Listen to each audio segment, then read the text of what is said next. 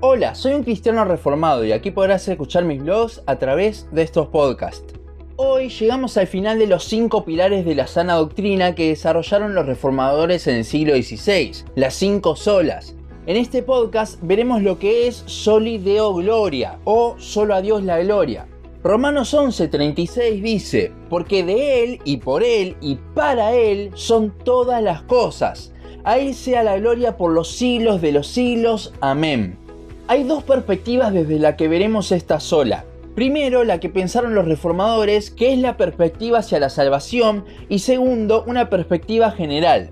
Primero debemos definir lo que es la gloria. La gloria de Dios en el Antiguo Testamento se refería a la manifestación de Dios, con lo cual si la gloria es su manifestación, es entendible que toda deba ser para Él.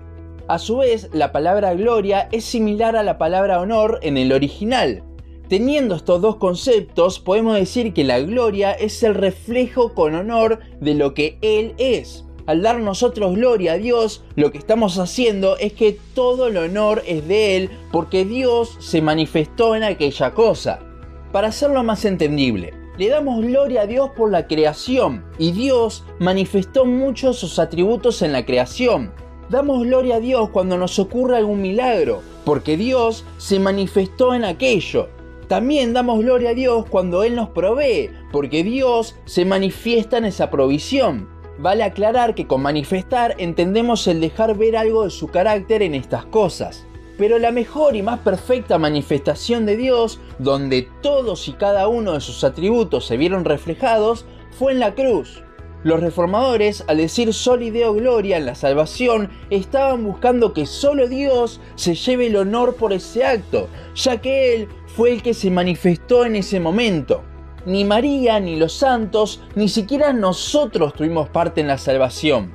En Romanos 8:30, donde vemos el proceso de la salvación, no vemos en ningún momento a otro ser obrando allí, solo a Dios. La cruz fue la forma que tuvo Dios de manifestar todos sus atributos en un mismo obrar. Nosotros fuimos simplemente beneficiarios e instrumentos para aquello. Romanos 11:36 dice que todo es para Él, incluyéndonos a nosotros. Nuestra razón de vivir, el sentido de la vida, es glorificar a Dios, ser un reflejo con honor de lo que Él ha hecho. Al querer el hombre decir que la salvación también depende de él, no solo de Dios, ya sea por obras o por un decisionismo extremo, donde mi decisión es la que me salva, no estamos reflejando los atributos de Dios, no le estamos dando la gloria a Él. Salmos 3.8 dice que la salvación es del Señor, con lo cual, al nosotros querer formar parte de ese proceso, estamos queriendo robar algo de la gloria que no nos corresponde porque fue únicamente Dios quien se manifestó en ese proceso. Al decir soy salvo porque un día decidí por Cristo, te estás dando mérito a vos mismo. Pero no, deberíamos decir que todos somos salvos simplemente por la gracia de Dios. Esto es lo que los reformadores buscaban con estas olas. Somos salvos según la sola escritura, solo por gracia, siendo justificados solo por medio de la fe, solo mediante la obra de Cristo, solo para la gloria de Dios. Esa fue la primera perspectiva. Dios tiene toda la gloria, se le atribuye todo el honor sobre la salvación. Ahora, la segunda perspectiva es más general, tan general que habla de que todo lo creado, absolutamente todo, es para la gloria de Dios, a tal punto que todo lo que hacemos, la creación misma, debe ser para la gloria de Dios. Bueno, pero ¿dónde entra el pecado acá? Él no le da gloria a Dios. Dios tiene un plan, donde al eliminar el pecado, Él se glorifica. Todo tiene un propósito, que es para que Él sea glorificado. Y muchas veces puede pasar por el pensamiento de uno, ¿no es algo egocéntrico hacer todo para uno recibir la gloria? No, porque la gloria ya es de Él. Este es un pensamiento muy humano. Si una persona hiciera cosas solo para recibir honor él mismo, sí sería egocéntrico. Pero este no es el caso de Dios. Él no necesita nada para sentirse satisfecho como nosotros que buscamos nuestra gloria para sentirnos mejor. Dios ya es completo en sí mismo. La gloria de Dios y la del hombre no tienen nada que ver una con la otra. Dios merece todo el honor, nosotros no. Volviendo a la perspectiva general, Pablo exhorta que todo lo que hagamos sea para la gloria de Dios. 1 Corintios 10:31. ¿Qué significa esto? Es ver que en cada cosa que hacemos, Dios nos demuestra algo de su carácter. Si comemos, Dios nos está mostrando su bondad al permitirnos y darnos para comer. Si hicimos un logro, Dios nos lo concedió.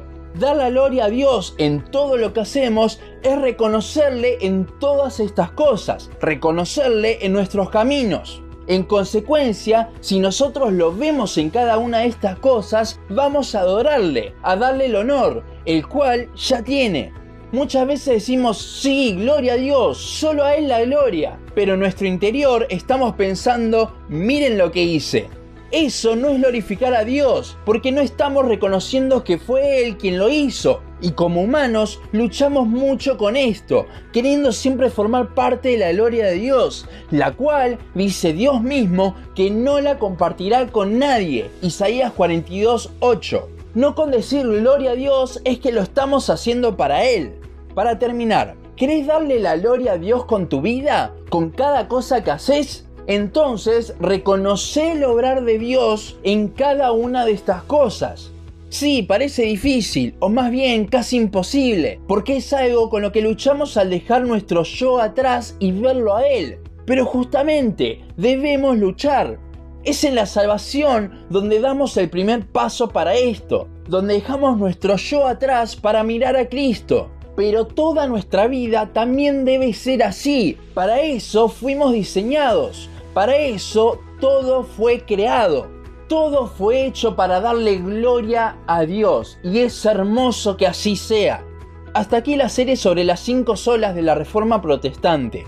Estas son las marcas de una sana doctrina. ¿Cómo lo sabemos? Porque primero las vemos en la Biblia y segundo porque buscan darle toda la gloria a Dios debemos día a día reflexionar si las vemos en nuestro diario andar y en nuestra interpretación de la palabra. Y hasta aquí nuestro podcast de hoy. Seguinos en Facebook, Instagram, YouTube y Spotify. En todos nos encontrás como un cristiano reformado. También seguinos en uncristianoreformado.blogspot.com para leer el resto de nuestros blogs. Nos vemos en la siguiente ocasión.